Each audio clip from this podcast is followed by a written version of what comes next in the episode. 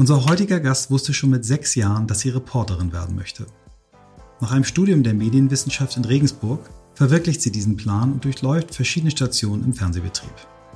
Wir kennen sie als Co-Host eines der erfolgreichsten Podcast-Formate in Deutschland. In ihrem Genre, das True Crime genannt wird, sind sie und ihre Partnerin und langjährige Freundin die Nummer eins in Deutschland und im gesamten Podcast-Markt gehören sie seit einiger Zeit zu den Top 5 im Markt. Seit kurzer Zeit haben sie auch ein YouTube-Format, das Schuld und Sühne heißt. Von November bis März gehen sie auf Tour. An 20 Abenden kann man sie zusammen mit ihrer Partnerin auf der Bühne sehen und was beim Thema Podcast noch wichtiger ist, auch hören. Zusammen sind die beiden Mordlust. Seit vier Jahren beschäftigen wir uns nun schon mit der Frage, wie Arbeit den Menschen stärkt, statt ihn zu schwächen. Wie kann ein Thema, das einen so wesentlichen Anteil in unserem Alltag einnimmt, wieder mehr Sinn in unserem Leben stiften? Was brauchen wir, damit wir aus der Corona-Krise gestärkt hervorgehen und die wenigen positiven Effekte wie der verbesserte Umgang mit Remote-Tools nicht wieder verpuffen? Wie verändern sich heute Berufsbilder und wie setzen junge Menschen ihre Ideen um? Was können wir alle von diesen neuen Wegen lernen? Wir suchen wie jede Woche nach Methoden, Vorbildern, Erfahrungen, Tools und Ideen, die uns dem Kern von New Work näher bringen. Und dabei beschäftigt uns immer wieder auch die Frage, ob wirklich alle Menschen das finden und leben können, was sie im Innersten wirklich, wirklich wollen. Ihr seid bei On the Way to New Work. Heute mit Laura Bolas.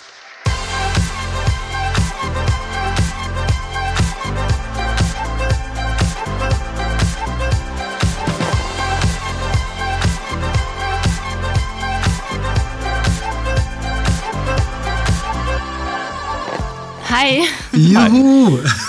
Danke für die Einladung. Du bist so cool. Du bist, glaube ich, auch die Erste, die während der Vorstellung eine Reaktion gezeigt hat. Das passt so super zu dir, dass du dann einfach mal, wenn ich hier versuche, Mordlust nachzuhauchen, dass du da reinlässt. Finde ich so geil. Ähm, ja, vielleicht ganz kurz äh, zur Einordnung, wie wir zusammengekommen sind. Wir waren beide mal bei einer Clubhouse-Session von NDR und da habe ich mich dann getraut, oder beziehungsweise erst geoutet als dein Fan äh, und dann getraut, dich zu fragen, ob du nicht vielleicht mal zu uns zu Gast kommst. Und das ist für uns eine große Ehre. Ihr seid ein unfassbar breit angelegtes Format, was wahnsinnig viele Fans hat. Ich glaube, es gibt auch ein paar, paar Hater. Das macht ihr wahnsinnig charmant, wie ihr mit denen umgeht.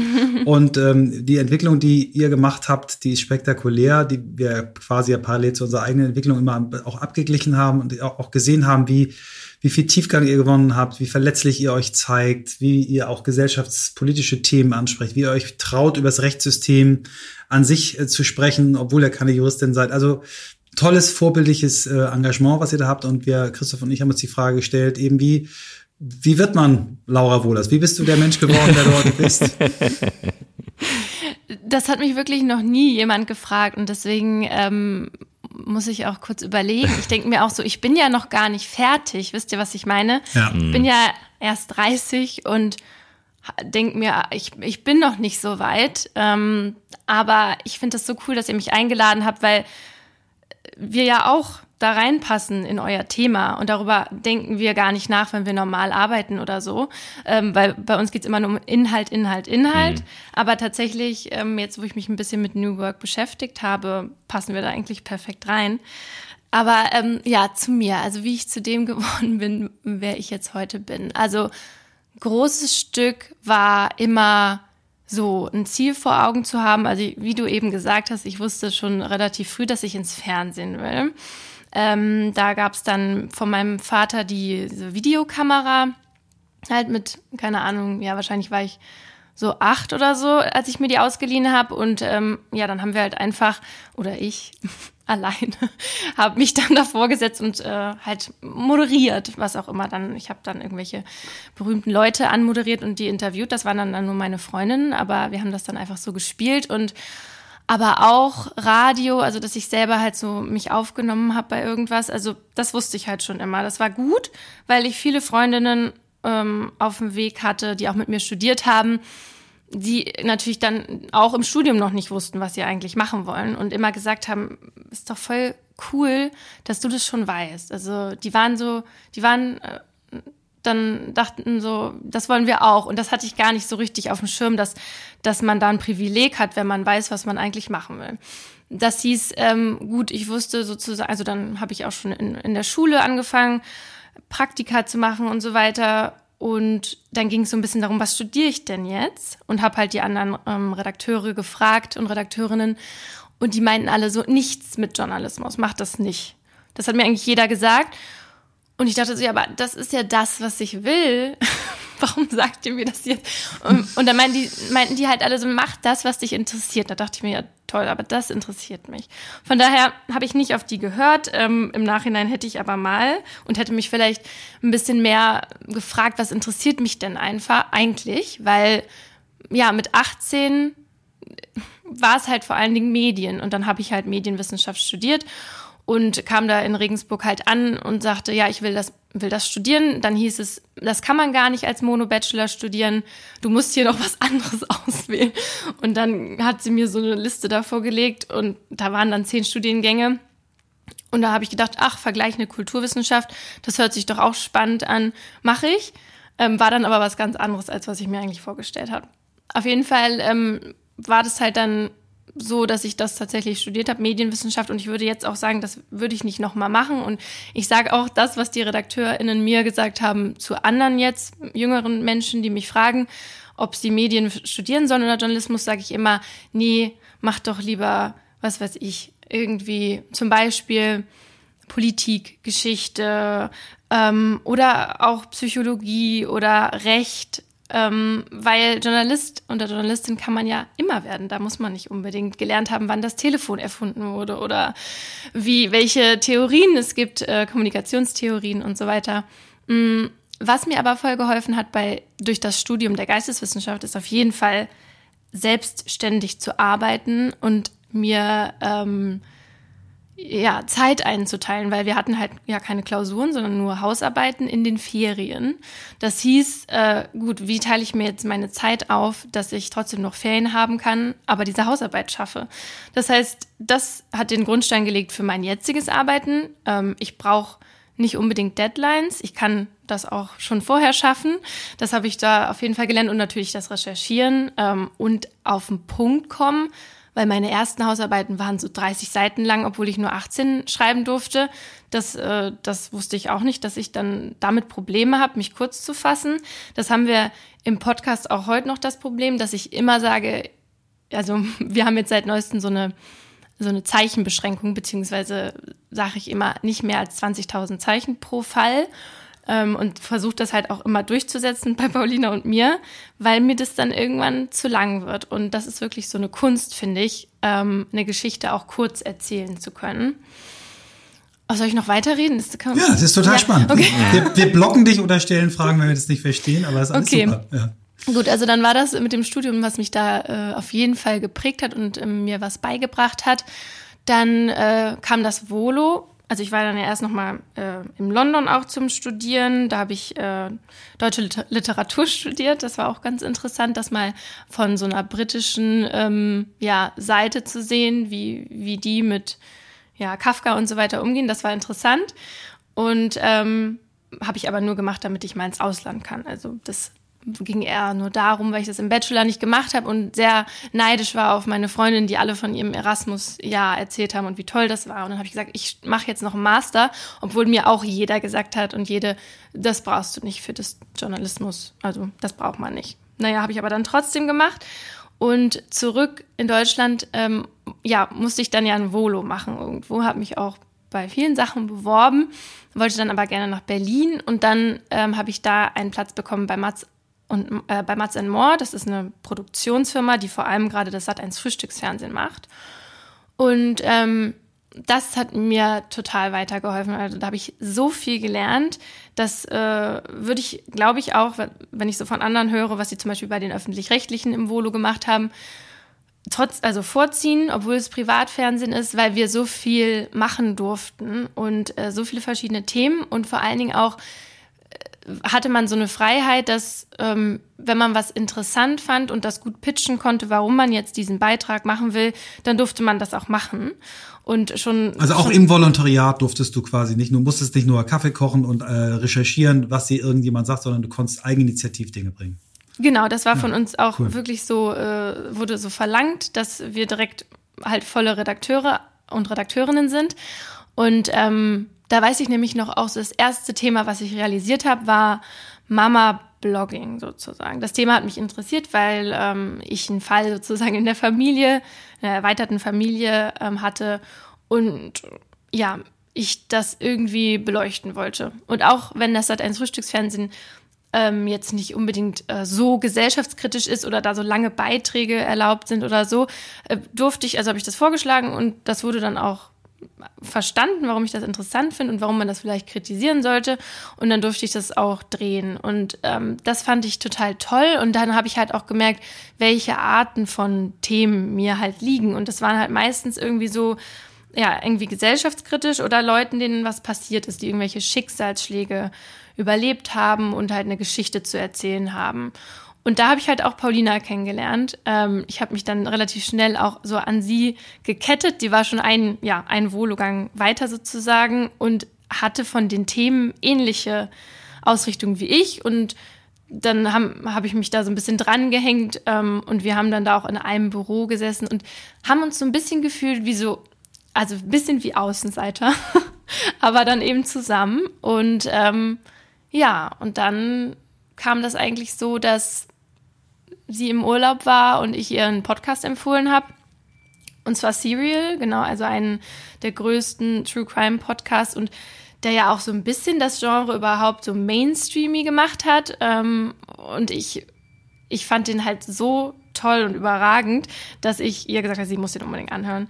Und damit kam sie dann irgendwie so in dieses Podcast-Genre rein und äh, war dann da in Lissabon irgendwie und hat noch andere Leute kennengelernt und Amerikanerinnen. Und die haben ihr dann von anderen Podcasts erzählt. Und als sie dann wiederkam, meinte sie, du musst unbedingt den und den Podcast anhören. Also My Favorite Murder heißt der. Und da sind zwei Frauen, die keine Journalistinnen sind, ähm, die über Fälle erzählen, die sich gegenseitig erzählen, aber jetzt nicht irgendwie tief in die Materie eindringen oder so. Habe ich direkt gesagt, nee, das ist nichts für mich. Äh, ich möchte nur die, die investigativen Podcasts und die langen Erzählungen und so weiter. Und dann hat sie aber die ganze Zeit gesagt, nee, du, du musst den anhören, der ist richtig gut. Und das Format fand ich aber irgendwie total doof. Und dann habe ich es aber doch angehört. Und dann war ich auch so, so ein krasser Fan und habe alles durchgebinged. Dass, ähm, ja, weil ich irgendwie, weil die Hosts, also ein ganz großer Teil des Erfolgs sind ja immer die Hosts.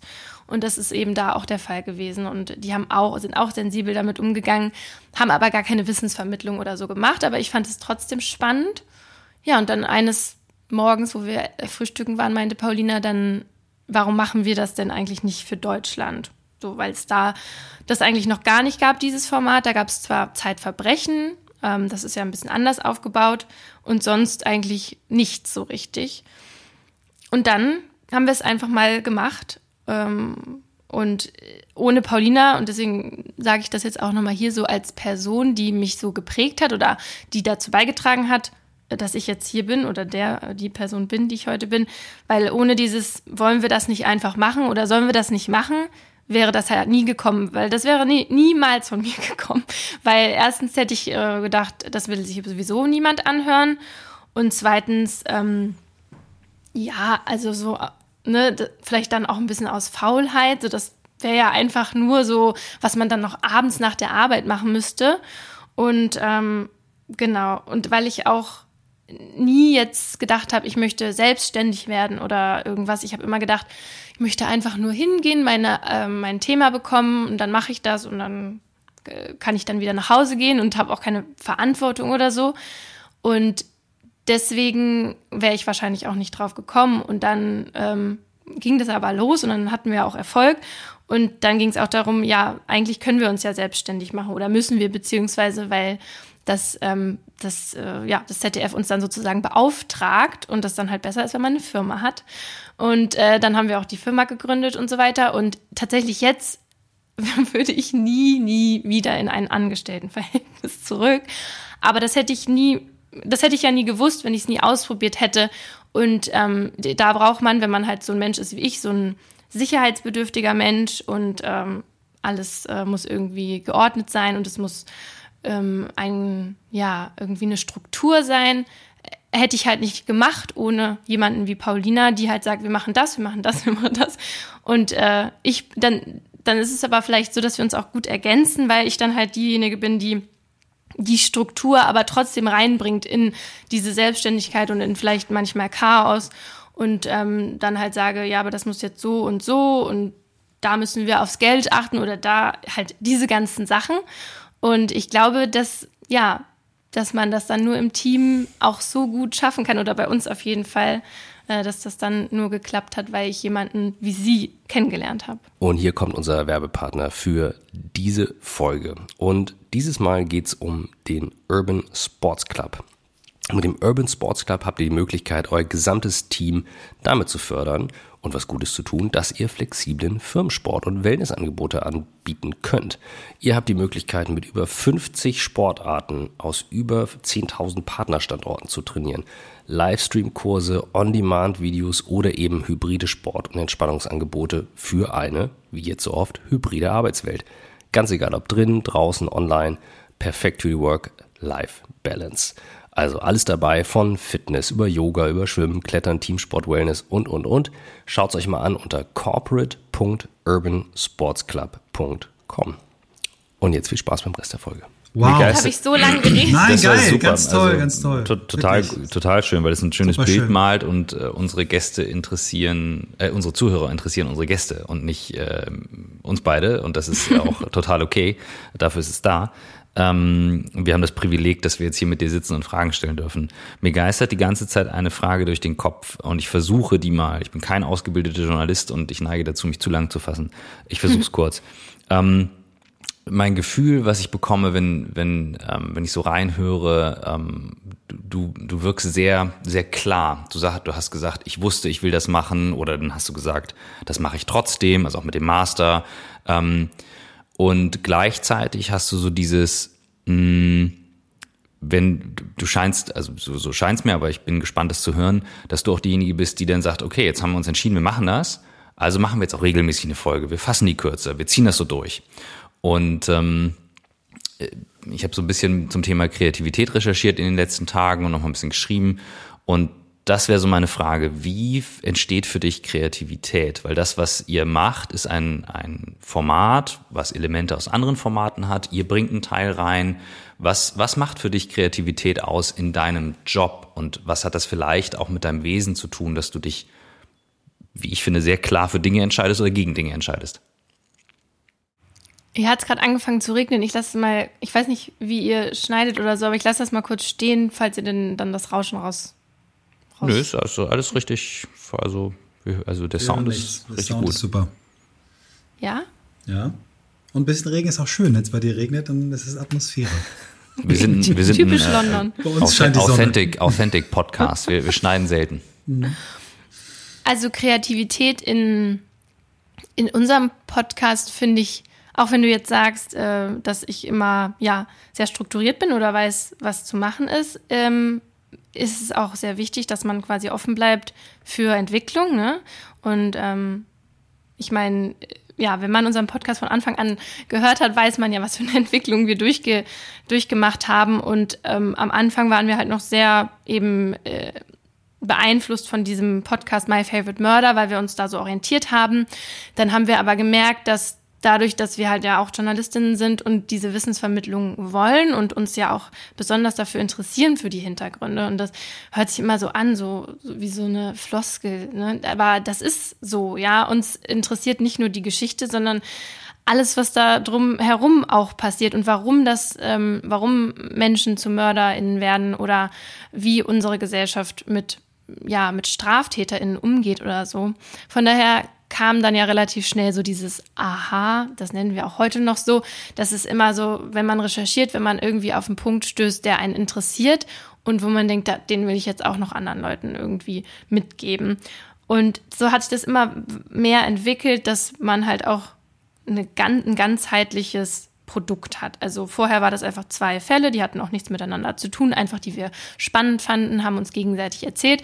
Und heute haben wir ja diese Oberthemen und äh, versuchen die wirklich von jedem Blickwinkel aus ähm, zu beleuchten. Und das weiß ich gar nicht, ob das so viel mit Kreativität zu tun hat, aber dass man sozusagen sich überlegt, wie man ja, wie man das bestmögliche Produkt macht und das hat immer was mit Veränderungen zu tun und Veränderungen sind ja auch immer hart und ich weiß noch, dass als Funk dazugekommen ist und die kamen dann mit der Idee, ja, Oberthemen zu machen und wir haben uns direkt dagegen also gesträubt. Das wollten wir auf keinen Fall, weil das uns ja eingeschränkt hätte, äh, ne, weil dann ist es halt so, es gibt ein Oberthema und dann muss man dazu Fälle suchen und wir, wir waren ja immer so, die Fälle standen halt im, immer bei uns im Vordergrund und wir wollen erzählen, was wir wollen sozusagen. Das war dann eine Einschränkung, die aber am Ende so viel Sinn gemacht hat.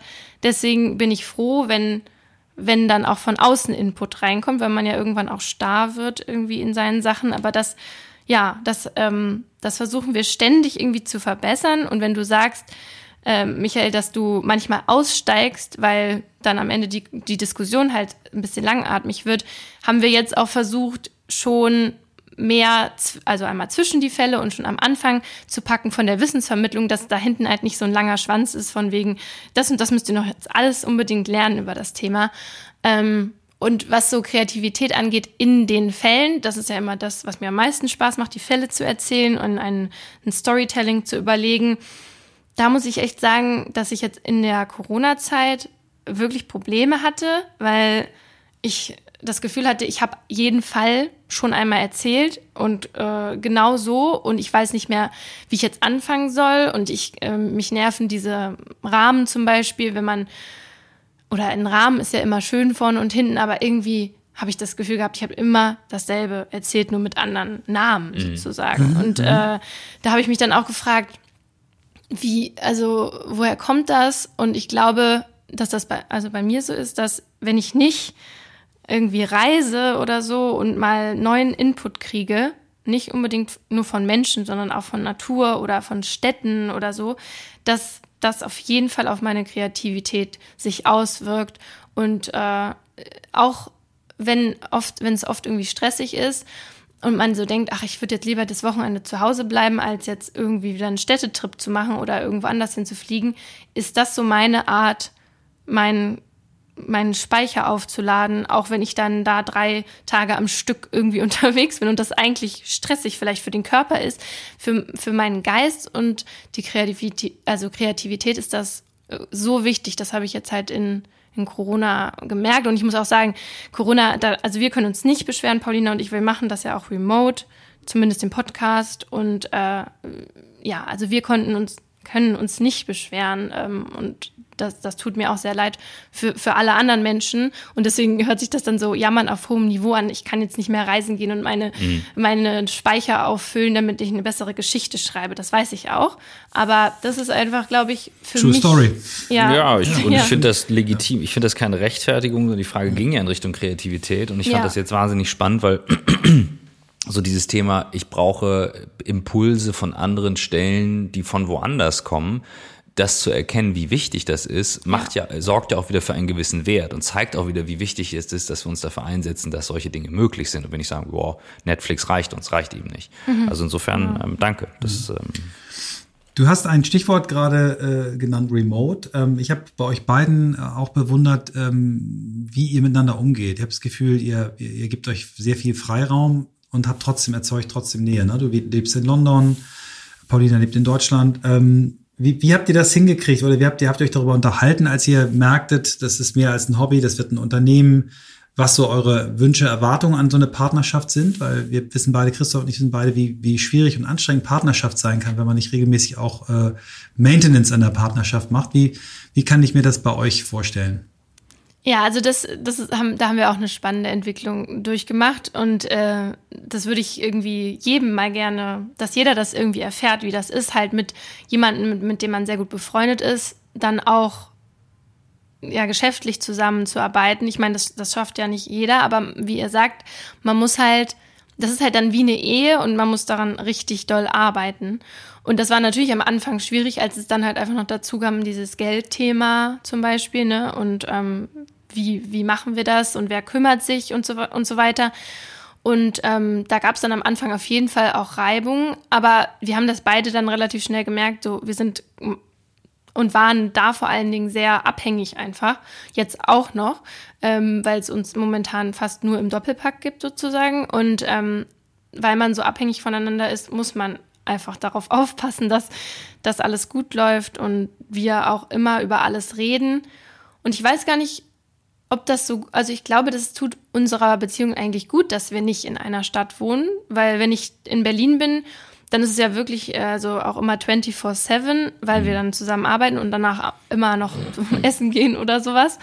Und ähm, vielleicht ist das auch gar nicht so schlecht. Also es war nie so, dass wir jetzt gedacht haben, oh, es fällt jetzt alles auseinander, weil ich jetzt nicht in Berlin bin oder sowas. Mhm. Und ja, so, genau, so geben wir uns auch gegenseitig dann noch den, den, den Freiraum. Ja. Mhm. Wenn wir jetzt nochmal auf euer Modell gucken, ihr habt, glaube ich, nach 14 Folgen, die ihr erstmal alleine rausgehauen habt, ja diesen Partner bekommen. Vielleicht erzählst du mal was über diese, diese ersten Monate, was so die Irrungen und Wirrungen waren, was ihr falsch gemacht habt und, und, und wie dann so quasi, ich stelle mal immer zwei oder drei Fragen in einer, mhm. wie dann, wie dann quasi das Zusammenkommen äh, mit Funk war. Ja, also genau, ganz am Anfang war eben so, lass uns doch das machen, so Paulinas Idee. Und ähm, genau, und wir sind beide sehr, sehr, sehr sorgfältig und äh, sehr, haben eine wirklich sehr hohe Work Ethic, würde ich sagen. Äh, was man, glaube ich, braucht, wenn man so, wenn man erfolgreich werden will aus dem Nichts sozusagen. Äh, wenn man da keinen hat, der einem irgendwie, was weiß ich, sehr viel Geld gibt oder irgendwie anders eine Plattform. Und deswegen war das dann auch irgendwie klar, dass wir erstmal eine Probe machen und die dann aber auch nicht online gestellt haben. Also das äh, glaube ich, dass das gar nicht so oft bei, bei anderen Podcasts so ist, weil ja Podcast auch einfach wirklich ein bisschen ist wie, wie YouTube, also einfach mal raushauen und gucken, was passiert. Ne? Und ähm, da war es aber so, dann haben wir halt ähm, diese Probe gemacht und bei der Aufnahme war es wirklich so, boah, cool, äh, so danach so, war ja voll cool, hat ja voll Spaß gemacht und so.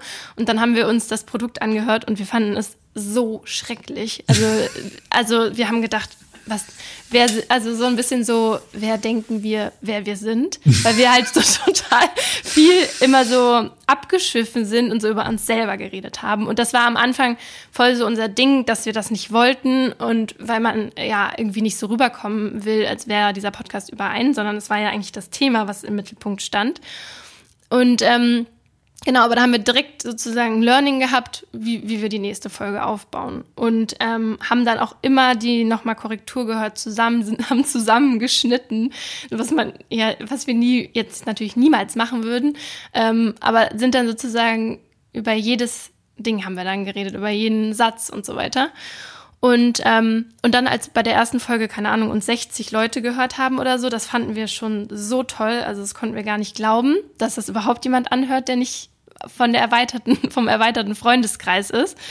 Und mit jeder neuen Folge ähm, kam ja dann noch mehr dazu und dann hatten wir diesen Instagram-Kanal und dann kam wirklich diese, diese Rückmeldung von Fremden, ähm, was am Anfang für uns super wichtig war und wo wir so eine richtige Connection auch zu der Community dann gefunden haben und gemerkt haben, so, was interessiert die und was finden die gut und so. Und ja, und dann lief das einfach super an. Und dann waren wir genau beide noch beim Frühstücksfernsehen oder bei Mats Moore und saßen da. Ähm, in, und ich saß ähm, an meinem Schreibtisch und auf einmal kommt Paulina angerannt äh, aus dem Schnitt ähm, mit so einem ausgedruckten Papier und drückt das so gegen die Scheibe, also von, von meinem Büro und ist so super aufgeregt. Und äh, dann kam sie rein und meinte, wir haben, wir haben eine E-Mail, also sie hat die E-Mail ausgedruckt. ähm, äh, wir haben eine E-Mail von, von Funk, also vom, vom ZDF, ähm, also ARD und ZDF. Und da war aber einfach nur so, hi, wir, wir, also wir möchten ein True Crime Format machen oder sowas. Ähm, wollen wir uns mal treffen oder so. Also es war sehr vage, so, also ich habe da überhaupt nichts rausgelesen was dann, dann, dann danach wirklich passiert ist. Ähm, aber Pauline hat das offenbar ja gespürt, weil sonst hätte sie die nicht ausgedruckt, diese E-Mail, und so also festgehalten wie so ein heiligen Gral, ja, wie so eine Urkunde. Und ähm, also die hatte das auf jeden Fall da schon gemerkt und ich glaube, die wusste oder hat das immer gespürt, dass das was Großes wird sozusagen. Mhm. Und das war bei mir nicht so. Und deswegen habe ich dieser E-Mail auch gar nicht so viel Aufmerksamkeit geschenkt. Dann haben wir uns natürlich aber mit denen getroffen. Und dann war es schon in der ersten, äh, also in der ersten, im ersten Gespräch war schon klar, die, die möchten gerne Mordlust machen. Und, äh, und wir dachten, es geht halt irgendwie um ein anderes Format oder so. Ja, und dann äh, war das natürlich auch schnell klar, dass wir das ähm, machen möchten und ähm, mit so einem Partner an der Seite, weil Pauline und ich wollten immer gerne fürs öffentlich-rechtliche arbeiten. Das hätte noch länger dann gedauert, bis man diese Transition hätte machen können vom, vom Privaten ins, äh, ins Öffentlich-Rechtliche. Das ist ja gar nicht so einfach, dann nochmal zu wechseln. Und das war dann sozusagen unser Shortcut, wo wir dann dachten, das müssen wir machen, einfach nur für die Türen, die sich dann öffnen. Und ähm, ja, und dann hat sich diese, diese zusammen, ja, dieser Zusammenschluss ergeben, diese Zusammenarbeit, die super läuft, weil wir halt unsere Freiheiten behalten können und es kommen aber trotzdem, es kommt trotzdem guter Input, der ja dann mit den Oberthemen halt auch so richtig Früchte getragen hat und super war. Und ja, wir sind total happy, ähm, da zu sein und was, ja, dadurch hat das auch nochmal andere Türen geöffnet. Du hast ja schon gesagt, dass wir jetzt einen YouTube-Kanal haben. Das ist ja auch von Funk sozusagen äh, initiiert worden. Und da sind wir voll happy, dass wir so einen Partner da gefunden haben, weil man hätte sich ja auch dann einfach überlegen müssen, was machen wir? Gehen wir irgendwie zu Spotify oder so? Aber weil der Funk halt so früh reingegrätscht hat, schon nach der 14. Folge, wo wir wahrscheinlich noch kein Angebot von Spotify bekommen hätten und auch selber mit Werbung wahrscheinlich, das hätte noch ein bisschen gedauert und wir hätten selber uns darum kümmern müssen. Und so ist es ja so schön, dass wir halt keine Werbung schalten müssen, was ja für die HörerInnen auch besonders angenehm ist, ja. Ja, Cool. Äh, tausend Fragen wieder im Kopf. Äh, Michael, hast du, ähm, ich habe gerade eine Formatfrage. Ich weiß nicht, Michael, ob dein Thema ähm, vielleicht noch vorher. Nee, nee, hau raus, hau raus, alles ähm, gut. Du bist jetzt Profi, Laura, und du hast eine klare Meinung zu den Sachen. Ähm, das beeindruckt mich sehr, muss ich sagen. Ähm, ich frage mich ganz, wo das so herkommt, dass du immer sagst, so das finde ich gut, das finde ich schlecht. Also so wirkt, das finde ich echt, äh, finde ich bemerkenswert. Ähm, wenn du so auf diese neuen Formate schaust, Podcast, YouTube, Video, ähm, und du reflektierst ein bisschen und sagst, bist jetzt 30 ähm, so, und irgendwann bist du 40 in zehn Jahren, ähm, was ist dein Take auf diese Formate? Wie siehst du die? Wie verändern die? Weil ein Großteil guckt halt auch noch lineares Fernsehen. Ich glaube, das bleibt auch noch eine Weile. Trotzdem bin ich ein Riesenfan von diesen Formaten finde es aber eben auch immer spannend, darüber zu reflektieren, ein bisschen zu brainstormen. Was passiert da gerade? Wie ist es anders, einen Podcast zu hören als ein YouTube-Video? Und den Raum würde ich gerne mal aufmachen und dein, mhm. deine Gedanken dazu hören. Also für mich momentan äh, ist auf jeden Fall das Medium Podcast sozusagen das Beste. Für mich persönlich, ähm, ich sehe das ja jetzt zum Beispiel direkt im direkten Vergleich mit YouTube, was, was da möglich ist und was eben in unserem Podcast möglich ist. Bei Schuld und Sühne haben wir 15 Minuten 15 Minuten allerhöchstens sozusagen. Mhm. Und da kann man natürlich nicht so in die Tiefe gehen. Da können wir zwar direkt mit den Menschen dann sprechen und die ZuschauerInnen, die sehen die dann auch und erfahren mehr von denen, aber Geschichten erzählen und, sage ich jetzt mal, Hintergrundinformationen zu geben, das klappt halt viel besser über das Medium Podcast, vor allen Dingen mhm. auch bei uns, wenn man eineinhalb Stunden sogar sendet sozusagen. Und das, was ich so toll finde an dem Medium ist, dass man, obwohl wir Journalistinnen sind, immer dieses, dieses Wechselspiel haben von jetzt sind wir gerade Journalistinnen, jetzt sind wir gerade Freundinnen, jetzt sind wir gerade mhm. Einfach nur Menschen, die Sachen oder die Emotionen haben oder die auch mal eine politische Meinung haben oder so. Ne? Das ist ja dann direkt normalerweise, wenn du in anderen Medien denkst, muss da direkt oben äh, Kommentar oder so mm, stehen, mm. Meinung und uh, Hilfe und man will ja niemanden beeinflussen oder so. Aber das verschwimmt so krass beim Podcast. Und auch, dass man sich halt fühlt, man, man sitzt mit denen am Tisch. Das mm. ist nicht irgendwas krass geskriptetes oder sowas oder wo noch tausend Instanzen dazwischen stehen, die das erst noch abnehmen müssen. Und das finde ich halt, das gibt einem so eine Freiheit und ähm, das glaube ich, könnte ich in keinem anderen Medium so auf der Art und Weise machen. Weil auch wenn ich äh, zum Beispiel äh, Streaming-Formate oder also Netflix an sich toll finde, ähm, welche Dokus da laufen und wie die laufen, äh, das würde dann, man hätte trotzdem nicht diese Freiheit. Die kaufen dann ja, die Idee und dann machen die auch mit und so weiter und wollen auch noch mitentscheiden und so weiter. Und ähm, das glaube ich, geht nur im Podcast. Und mm, mm. deswegen wäre das so mein Medium, wo ich jetzt auch erstmal bleiben würde und noch ein paar andere mm. Sachen ausprobieren würde. Gleich geht's weiter mit On the Way to New Work und hier kommt unser Werbepartner für diese Woche. Es ist die OMR Academy, also von den Online-Marketing-Rockstars, die Online Academy, mit der ihr die Möglichkeit habt, das Wissen der besten OMR-Expertinnen in einem Lernumfeld vermittelt zu bekommen. Ganz konkret, ich habe es letzte Woche schon gesagt, es sind zehnwöchige E-Learning-Kurse mit zwei bis drei Lernstunden pro Woche, mit denen ihr die Möglichkeit habt, Facebook, Instagram Advertising, SEA und Google Ads, Digital Marketing Analysis, SEO, E-Mail Marketing, Instagram Marketing und so weiter zu lernen. Mal aus eigener Erfahrung. Ich mache selbst für mein Unternehmen seit einigen Jahren Facebook und Instagram und auch Google äh, Werbung und es ist eben ein Thema, was man nicht mehr so leicht sich selbst aneignen kann. Man braucht Leute, die man fragen kann. Das habe ich auch getan. Und hier habt ihr jetzt die Möglichkeit, flexibel nach der Arbeit, während der Arbeit zu lernen, direkt online, device-unabhängig und habt eben auch ein Netzwerk, weil ihr selbst Aufgaben bekommt, also selbst Lernformate bekommt, Praxisaufgaben und euch dann mit anderen austauschen könnt und natürlich auch in den Austausch mit den Expertinnen gehen könnt und den anderen Teilnehmern. Also, obendrauf, Abschlusszertifikat, wenn ihr fertig seid. Und wenn ihr sagt, das ist was für mich, dann bekommt ihr jetzt auch noch 10% auf alle Kurse, mit folgendem Gutscheincode. Bis Ende Oktober könnt ihr den einlösen. New Work 10. Also New Work als Wort und 10 als Zahl. Und die Website dazu ist omr-academy.de. omr-academy mit c geschrieben.de. New Work 10 ist der Gutscheincode. Und jetzt viel Spaß mit dem Rest der Folge und viel Spaß beim Online-Kurs.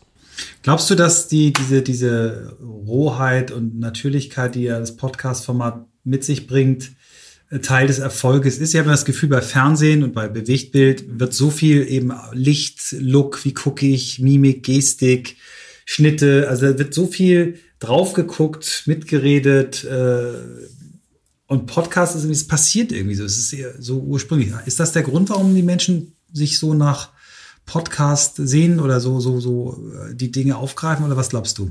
Ja, also auf jeden Fall diese Intimität, die man hat, also äh, ich, ich bin ja selber großer Podcast-Fan und höre jeden Tag Podcast. Und ich, ich habe das ja immer im Ohr. Also erstmal ist dieses, dieses ganz nah, ne? Das, das hat man mhm. ja auch nicht unbedingt beim Fernsehen oder bei YouTube, wenn man jetzt kein, keine Kopfhörer drin hat. Und bei Podcast habe ich immer mit Kopfhörern. Das heißt, ich habe das immer bei mir, ob ich jetzt im Bett liege oder was weiß ich, äh, halt private Sachen mache. Und ich glaube, so eine Intimität ist erstmal schwer mit anderen Medien herzustellen und aber auch durch diese Hosts, die bei Podcast immer ja eine ganz große Rolle spielen. Ähm, entweder ne, du magst sie oder du magst sie nicht und du, dir gefällt die Stimme oder nicht. Und dann baut man eine krasse Bindung zu denen auf. Mhm. Und ähm, deswegen ist das so ein Zusammenspiel halt von, von Inhalt, aber auch von den Hosts. Und ich glaube, bei uns klappt das halt auch gut, weil man direkt von Anfang an gemerkt hat, dass wir Freundinnen sind und dass wir eh Spaß daran haben, das zusammen zu machen. Und nicht, da sind zwei, die, möcht, die möchten gerne einen, also einen bekannten Podcast haben und äh, versuchen, mhm. sich damit irgendwie Türen zu öffnen oder so. Das ist, mhm. glaube ich, das haben die direkt mitbekommen. Mhm. Und ähm, wir hören das oder wir kriegen das ja gespiegelt von unseren HörerInnen, dass die halt äh, denken, dass die uns kennen und dass wir ja. ihre Freunde, also Freundinnen sind. Und manchmal ist das natürlich auch anstrengend, weil sie uns dann Sachen anvertrauen, mit denen wir nicht wissen, wie wir damit umgehen sollen, weil unser Thema ist halt ja Gewalt und dann kriegen wir lange Nachrichten von Erzählungen, dass sie vergewaltigt wurden oder missbraucht wurden und uns das halt dann anvertrauen und wir aber mittlerweile nicht mehr die Zeit haben, uns dann lange damit zu beschäftigen und da man, darauf möchte man auch nicht in Einzeiler antworten. Mhm. Also, aber daran sieht man ja, wie sehr man dann aneinander wächst oder mhm. sie an uns auf jeden Fall wachsen, dass sie uns dieses Vertrauen schenken. Und das, glaube ich, ist halt schwieriger bei, bei jetzt Fernsehen zum Beispiel. Mhm. Christoph hat das mal oder sagt es eigentlich immer, wenn, wenn wir auch gefragt werden, was sind so die Erfolgsfaktoren für Podcast äh, und das äh, schwingt bei dir auch mit, er sagt Absichtslosigkeit am Anfang. Na, also es geht nicht, ja. ich will berühmt werden, ich will einen großen Podcast, ich will Geld verdienen, sondern ich brenne für ein Thema, ich brenne für meine Zielgruppe, ich, ich habe irgendwie einen inneren Antrieb, etwas zu machen und eine große Lust und großen Spaß. Ja. Und nur wenn du den hast, äh, seine These, die ich auch teile, hältst du auch durch und hältst es aus, dass du am Anfang, äh, ihr seid ja entzücken, dass ihr das toll findet mit 60, aber es gibt die meisten sagen ja, wenn es 300 sind, dann kriegen sie schon die Krise und sagen, oh Gott, warum habe ich nicht 3000 oder 30.000? Ja. Ich glaube, Absichtslosigkeit ist, ist, ist wichtig und das habe ich bei euch eben von Anfang an das Gefühl gehabt und ich habe es immer noch, obwohl ihr jetzt auf Tour geht und dann noch Video und äh, über euren Podcast pitcht, dass ihr eigentlich euch auch vorstellen könnt, Aktenzeichen XY zu übernehmen irgendwann. es ist, ist das eigentlich euer äh, Haupt, also macht ihr das zu 100 Prozent mittlerweile oder macht ihr auch noch andere Sachen? Ja, also wir haben, Paulina hat glaube ich noch drei Monate länger ausgehalten im Fernsehen, aber ähm, wann haben wir aufgehört? 2000 Ende 2019 haben wir, glaube ich, dann beide mit, mit Fernsehen aufgehört. Ich habe ja dann hier bei RTL als Reporter oder RTL und NTV als Reporterin gearbeitet, ähm, so der, ja, im Korrespondenzstudio.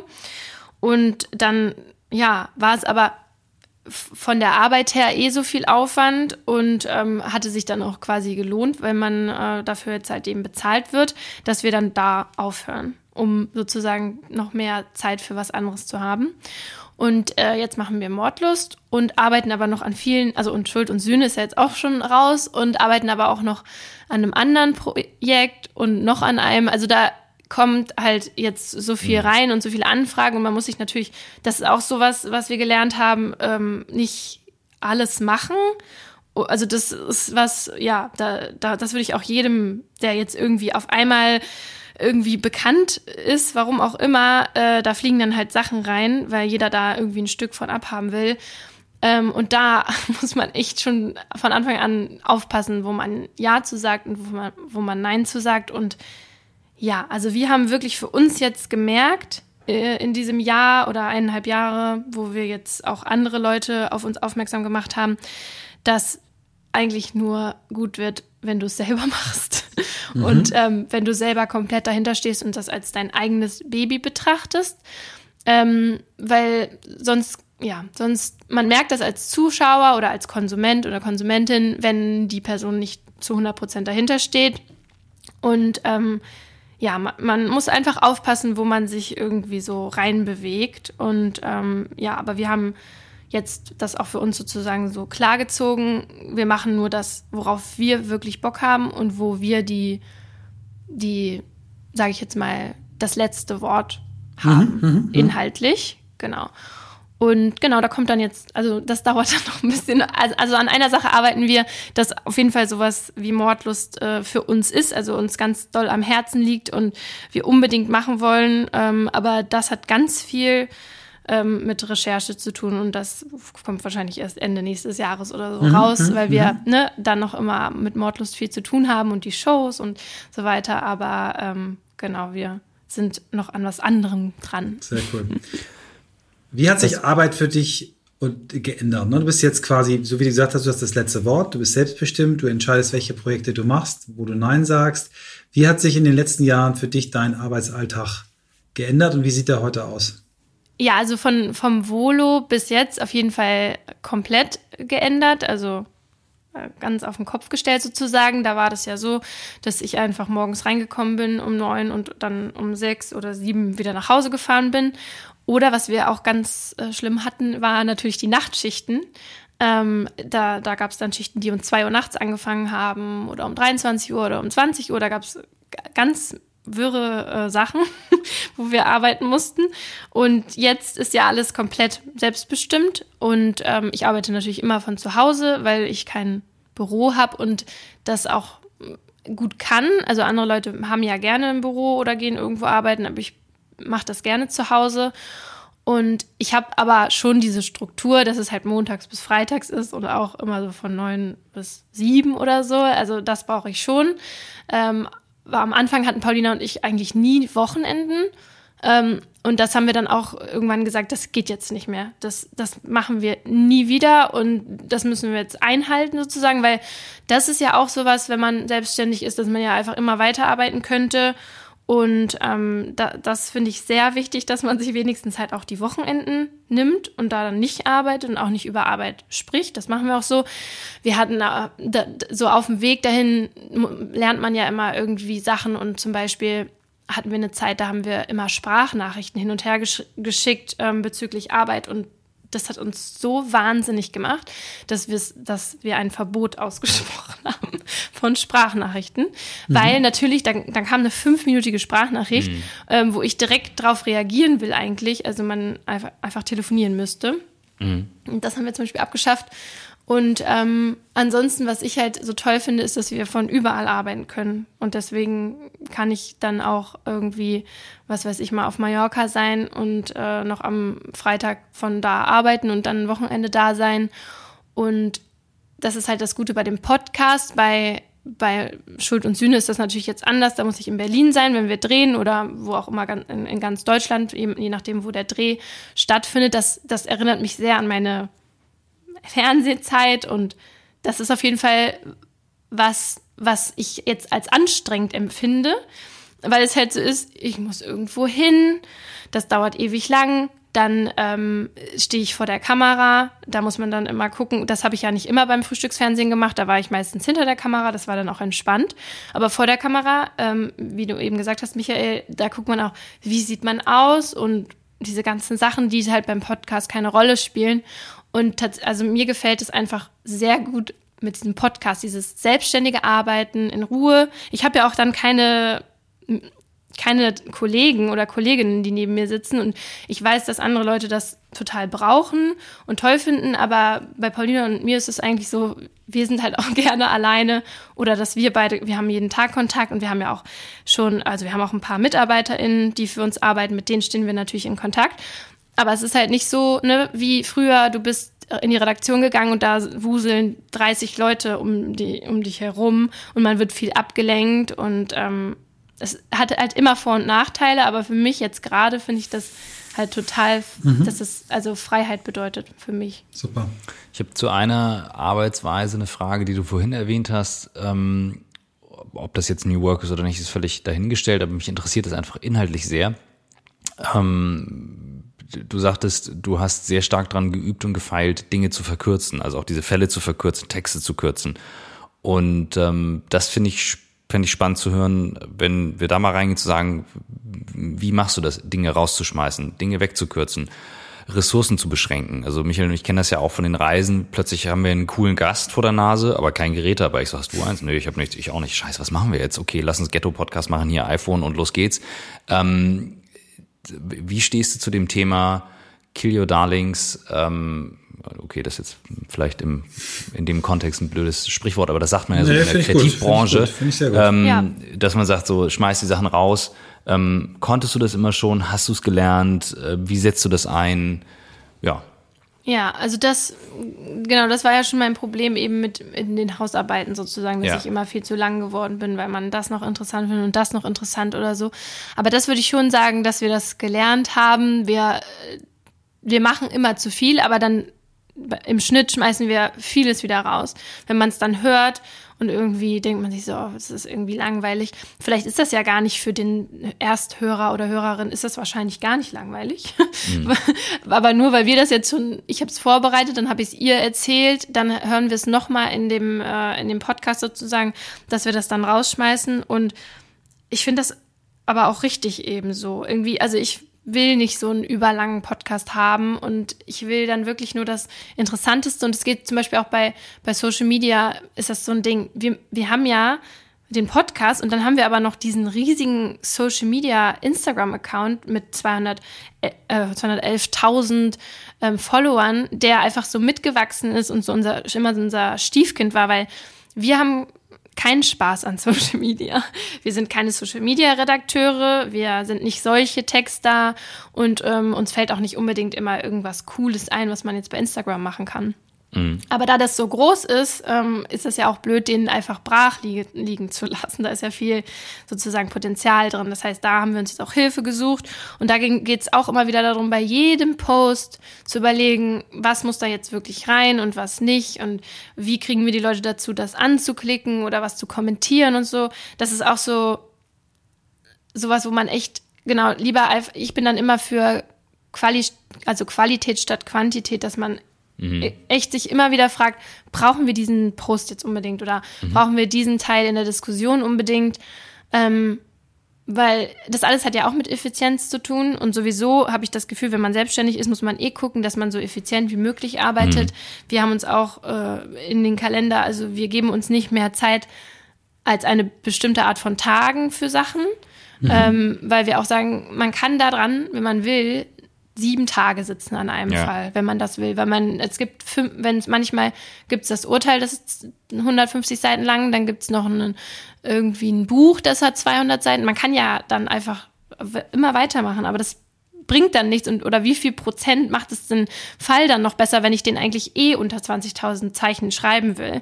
Und das mussten wir auch erstmal lernen, dass man sagt, so, wenn wir noch diesen anderen, dieses andere Projekt machen wollen, dann müssen wir uns halt jetzt hier mal beschränken mhm. und ähm, diese Deadlines einhalten sozusagen. Deswegen ist es auch gut, dass man Funk hat, weil wir müssen ja irgendwann mal äh, rüberschicken sozusagen. Ähm, die, die schauen dann nochmal über die Skripte drüber, bevor man aufnimmt. Und ähm, ja, dieses Effizienzding und Kill Your Darlings und einfach irgendwann sagen, jetzt reicht's besser wird's nicht oder es wird besser, aber nur um zwei Prozent und dafür habe ich einen Tag dann da dran gesessen. Ähm, genau, das muss man dann machen, wenn man, ja, wenn man auch noch irgendwas anderes schaffen will. Hm. Ich habe ein Thema, was ich super gern noch ansprechen möchte. Wir rennen jetzt schon auf die Stunde zu, dass Zeit mit dir vergeht wie im Flug, mhm, wie in deinem eigenen Podcast. Ähm, ich habe das Gefühl, dass ihr, ihr, seid die beiden ersten gewesen, die mir aufgefallen sind äh, durch komplett korrektes Gendern so in den Medien ähm, und das auch mit einem mit einem mit einer Selbstverständlichkeit, äh, überhaupt keine Aufgesetztheit. Als ich mich damit noch sehr sehr schwer getan habe und und daraus erwachsend habe ich auch bei euch beiden festgestellt, dass ihr unglaublich für das Thema Diversität und auch Gerechtigkeit äh, Frauen gegenüber steht und also, dass ihr einfach engagiert, dass ihr sozial engagiert, emotional betroffen und wirklich da in diesen Themen auch drin hängt. Vielleicht erzählst du mal ein bisschen über diese Seite, was so die Themen in deinem Leben sind, neben dem Job, für die du brennst, die so in Richtung Gesellschaft gehen.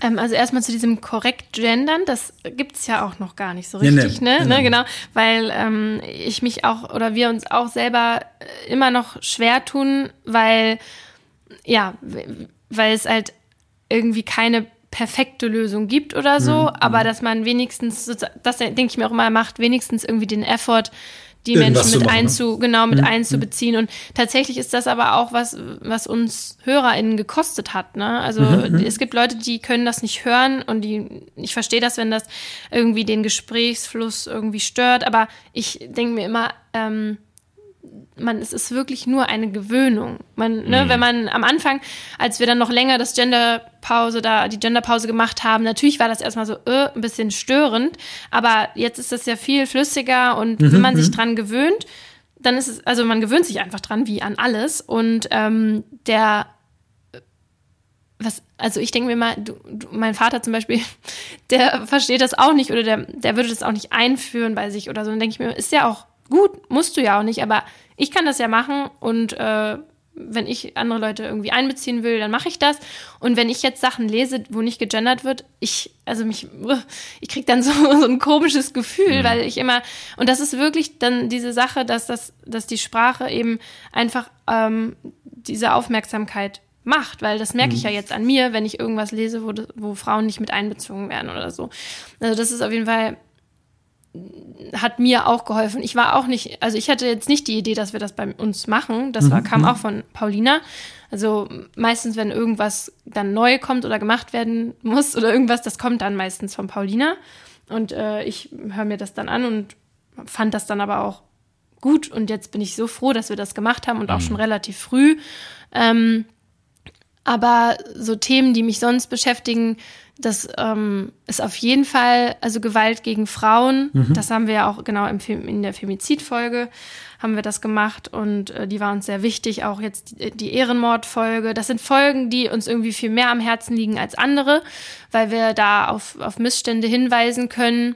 Mm, und aber ein Thema, was mich auch immer sehr beschäftigt, ist eben Gewalt an Kindern. Äh, auch wenn das immer das Härteste ist, sozusagen zu, zu recherchieren. Ähm, und da haben wir, also wir überlegen uns ja auch, wie kann man sich noch anders irgendwie ähm, engagieren, als darüber zu reden. Klar, das, das hilft ja Aufklärung und das, das finden wir auch toll, dass wir das über den Podcast machen können. Aber dass man sich überlegt, wie kann man äh, diese Thematik noch ein bisschen mehr ähm, in, ins öffentliche Auge drängen, weil das ist es halt über Kinder, also Gewalt gegen Kinder oder sexualisierte Gewalt gegen Kinder will halt niemand reden. Das versteht mhm. man ja auch. Es ist einfach zu mhm. schrecklich, sich damit zu befassen. Aber wenn sich damit niemand befasst, dann wird Ändert auch, sich auch nichts, ja. ja genau, dann wird nichts geändert. Und da würde ich gerne äh, in Zukunft noch mir, mich mehr engagieren. Ich weiß noch nicht so richtig genau wie. Ähm, und es ist auch wahrscheinlich wieder so ein Ding, so, wo man halt einfach was machen muss. und ähm, genau, das muss ich mir immer noch mal so überlegen. Aber das finde ich ein sehr wichtiges Thema. Hm. Ich finde es ganz toll, wie du darüber sprichst, auch wie du, wie du, wie milde du mit deinem Vater umgehst. Äh, denke mal, der ist so ungefähr so alt wie ich, vielleicht, vielleicht ein, zwei Jahre älter. Mm, schon viel älter. Okay, ähm, naja, auf jeden Fall, dass du so, so äh, auch äh, gütig damit umgehst. Also ich für mich habe so, ich komme noch besser klar, wenn ich ähm, sage, unsere Hörerinnen und Hörer. Und das mhm. auch oft mache und dann denke ich manchmal, oh, es ist auch vielleicht zu oft zu doppeln und so. Ich habe auch schon drüber nachgedacht, immer nur die weibliche Form zu nehmen, weil wir jetzt, jetzt tausende lang nur die männliche hatten. Ich weiß auch noch nicht, ich bin aber offen und ich finde immer schön, äh, zu hören, auch wie, wie andere darüber denken und einfach sich auch mal darüber auszutauschen. Ähm, ich glaube, äh, das, was du, was ich mitnehme, ist, äh, sich Mühe geben und äh, einfach reflektieren, äh, dass man darüber nachdenkt und es einem nicht egal ist. Das fand ich, fand ich schön. Ja, ja. danke. Mhm. Ja, toll. Und vielleicht noch als, als kleinen Anerkennung oder, oder Lob. Ich finde es toll. Ich habe beide Folgen natürlich gehört, ähm, äh, sowohl die Femizidfolge als auch die Ehrenmordfolge. Ich finde euch auch wahnsinnig mutig. Ich finde, finde das irre, wie, wie auch, ihr seid öffentlich, ihr seid sehr öffentlich. Ihr habt auch in irgendeinem, ich glaube, da wart ihr sogar im Sat 1 Frühstücksfernsehen zu Gast auch mal darüber gesprochen, dass es eben auch Leute gibt, die euch irgendwie bedrohen. Ähm, ihr seid zwei ziemlich mutige Frauen, finde ich ganz toll und ich finde es äh, da, äh, ja, bedankenswert und ich möchte mich dafür bedanken, dass ihr euch für solche Themen einsetzt und, und äh, und da steil geht. Finde ich cool. Gerne. Christoph. Das äh, gesprochene Wort hat eine große Macht und ich finde, ähm, der, der Einsatz wird dann deutlich. Also ähm, es ist einfach völlig klar, schon aus den letzten wenigen Jahren. Ich mm, diskutiere das auch viel mit meiner Freundin, der das wahnsinnig wichtig ist. Und ich denke immer so, ja, ist doch kein Problem. Die sagt, naja, du bist ein alter weißer Mann, ähm, du hast leicht reden. Ähm, und das stimmt auch. Also so sehr wir uns natürlich dafür mit einsetzen, wir sind turbo privilegiert auf allen Ebenen. Ähm, und insofern, ich, mir ist es extrem aufgefallen, wie elegant das bei dir ähm, ins Wort eingeflossen ist. Ja, und allein das reicht schon, jetzt zumindest mal loszulegen und zu gucken, wie fühlt sich das an, wie formt sich das, weil es ist natürlich viel passiert. Ich hatte in einer der letzten Folgen mal den Journalisten Johnny Harris ähm, erwähnt, der ein Video gemacht hat, How Justin Timberlake Escaped Nipplegate ähm, wo, oh, wo er analysiert hat, den kennst du, ne, den YouTuber, mhm. ähm, wo er analysiert hat, wie in über 250 Artikeln eigentlich über Janet Jackson geschrieben wurde und wie schlimm und Justin Timberlake nicht erwähnt wurde, der ihr im, im Prinzip äh, sie ent, ent, äh, entkleidet hat auf der Bühne. Ja. Und das fand er einfach spektakulär, dass das geht. Und wenn man dann diese alten Clips sieht und sagt, okay, krass, und es hat sich was geändert und insofern ist es richtig, äh, da weiterzumachen. Und so viel Einfluss, wie ihr habt, ähm, ist der legitim. Und allein, dass wir jetzt hier dem Thema auch die Zeit widmen und drüber reflektieren und dran üben und ausprobieren und testen. Ich kann es auch noch nicht so elegant wie Michael. Ich vergesse es auch ständig wieder, aber ich bin total offen dafür, Hinweise dafür zu bekommen. Und jetzt ähm, ist mir auch nur aufgefallen, eben durch Michaels Kommentar, dass wir tatsächlich die Stunde geknackt haben. Ja. Was? 57, wir haben noch, genau. genau. Wir haben noch zwei Fragen. Christoph, genau. mach du mal die erste. Ähm, wir äh, fragen natürlich nach Inspiration immer wieder und du hast auch schon ein bisschen was erzählt und deine Städtereisen, aber gibt's ähm, so eine Top 5 Booklist, wo du sagst, das sind Bücher, die mich beeinflusst haben und wenn es nicht Bücher sind, Videos oder Podcasts? Also ich muss sagen, dass ich jetzt zum Beispiel nicht irgendwie euch sagen kann, die und die Biografie von dieser und dieser Person hat mich inspiriert oder so. Ich lese tatsächlich sehr wenig Biografien. Ähm, und ich höre zum Beispiel auch nicht so, so Podcasts, die, ähm, die so, ja, was sind das, so selbst, nicht, nicht, nicht Selbsthilfe-Podcasts, aber ihr wisst, was ich meine, diese ja. Mhm. Verbesserungspodcast oder so, ne, der Selbstverbesserung oder so. Ja. Das, äh, das mache ich gar nicht. Ähm, ich, ich äh, weiß ich nicht, sträube mich davor, weil ich immer denke, ach, ich will gar nicht wissen, ähm, was da wenn ich mich jetzt zu viel mit mir selber beschäftige, was da alles noch rauskommt. Ich mache es nicht. Ähm, aber ich glaube, das hilft ganz vielen Leuten. Da kann ich jetzt leider keine, äh, irgendwie keine Empfehlung aussprechen. Aber was ich ja durch den Podcast mache, ist sehr viele Bücher lesen äh, über Personen, die entweder überlebt haben, ähm, ein, ein schlimmes Schicksal oder die ähm, Angehörige verloren haben durch eine, durch Gewalt. Und die sind alle sehr inspirierend, weil ähm, die einem zeigen, mit was für schrecklichen Krisen man trotzdem weiterleben kann. Und die haben ähm, alle mhm. ähnliche Ansätze, wie sie das machen. Und zum Beispiel die eins der letzten, die ich gelesen habe, ähm, waren von einer Stewardess, die den ähm, Anschlag auf den Brüsseler Hauptbahnhof, äh, Flughafen überlebt hat und äh, sich zurück ins Leben gekämpft hat. Und äh, da kann man in unseren Shownotes ganz viele Bücher eben finden. Ähm, ansonsten, ja, habe ich ja schon gesagt, Serial war halt was, was mich inspiriert hat, überhaupt Podcasts zu hören und ähm, selber gerne mal einen investigativen Podcast zu machen ähm, weil das so irgendwie so neu war, die Art und Weise. Und jetzt kommt das ja auch nach Deutschland, also mit, mit Wirecard oder Cui Bono oder so schwappt das hier so rüber. Mhm. Und ich bin super froh, dass sich auch deutsche Firmen jetzt ähm, daran setzen und daran trauen, weil das ist halt viel mehr Aufwand als, als andere Podcasts, ne? Ja. wenn man ähm, wirklich viel recherchieren muss und mit vielen Leuten sprechen muss. Und auch ein Storytelling sich überlegen muss über zehn Folgen. Das ist eine riesige Leistung und ähm, das finde ich toll und ja, die Podcast kann cool. ich empfehlen. Ja, sehr schön, danke. Ähm, wir haben die, als allerletzte Frage immer die äh, Bucketlist und äh, wollen wir dir auch gerne stellen, wenn du dir drei Sachen noch vornehmen dürftest. Eine Sache, die du noch erleben möchtest, eine Sache, die du noch lernen möchtest und eine Sache, die du vielleicht irgendwann zurückgeben möchtest an die Gesellschaft. Was wären die drei Sachen? Was ich noch erleben möchte. Ähm, so lange wie möglich eben reisen zu können und neue, neue Länder und Städte kennenzulernen. Da kann man ja nie genug von kriegen. Dann, was ich noch lernen möchte, ist, ja, genau, zum Beispiel also einen investigativen Podcast ähm, zu produzieren, ähm, zu lernen, wie man eine Spannung über zehn Folgen hält ähm, und eben mit, mit Interviews und mit verschiedenen ja, mit Montagearten sozusagen eine Geschichte zu erzählen und zurückgeben. Ja, würde ich wahrscheinlich gerne mal meine Familie zu irgendeinem Urlaub einladen oder so. Oh, schön. Weil das ist ja eigentlich, genau, das ist ja immer andersrum passiert, dass mein Vater uns eingeladen hat und dass ich das mal andersrum mache. Das finde ich, das würde ich gerne mal nächstes Jahr machen. Sehr schön. Laura, vielen, vielen Dank. Wir bleiben, also ich kann das für mich sagen, ich bleibe weiterhin, äh, hänge ich dir äh, an, deinem äh, Output, vor allen Dingen am, am Podcast, aber auch ich, äh, euer YouTube-Format äh, gefällt mir gut und äh, ich wünsche euch beiden ganz, ganz viel Erfolg, Glück äh, und auch diese, diese Lässigkeit im Erfolg, die ihr habt, dass ihr die euch beibehaltet, ähm, diese Disziplin, diese Selbstbestimmtheit, also ganz, ganz tolles Vorbild, nicht nur für viele andere junge Menschen, sondern auch für ältere Menschen wie mich.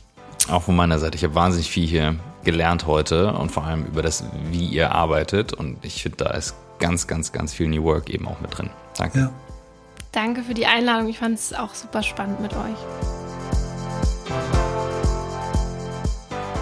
Totale Überraschung. Du bist natürlich ein äh, Podcast-Hörer vorneweg und kennst diese Formate. Ich bin äh, dann häufig ein äh, naiver Junge dagegen. Ähm, find, ich kannte das Format, du, du hast davon. Ja, aber kannte das Format äh, von dir und finde es einfach richtig spannend, das mal so jetzt hinter den Kulissen gehört zu haben. Ähm, weil so diese ganzen Schritte hin zu, du musst offen bleiben, trotzdem rausnehmen, du musst es irgendwie planen. Und ich kann halt sehr deutlich sehen, wie so diese Persönlichkeit von ihr da reinkommt. Ne? Also wenn sie auch sagt, so mit beide mit hohem Arbeitsethos dahinter, um das voranzutreiben. Und dann ein Thema, für das inhaltlich Leute, wo so Leute sagen, ah, will ich mich nicht mit auseinandersetzen, da so reinzugehen, habe ich echt richtig großen Respekt vor. Ähm, schöne Folge. Also ja, kann man nicht anders sagen ich finde, finde es äh, so wichtig, dass wir eben auch äh, in, den, in den Altersklassen breit bleiben und auch junge Leute äh, zu uns als Gäste holen. Und es ist wirklich toll, wie äh, die beiden das machen mit dem Thema äh, Work Ethos, aber eben auch einer klaren Leitlinie, einem mhm. klaren Werte, Wertekonstrukt, was dahinter steht. mutig, was ich angesprochen habe, was ich toll mhm. Und ähm, ja, dedicated ist, glaube ich, das Wort, was, was mir einfällt. Dedication. Und äh, ja, ganz tolle äh, junge Frau und ähm, mega Vorbild für ganz viele, wie ich schon gesagt habe, auch für mich.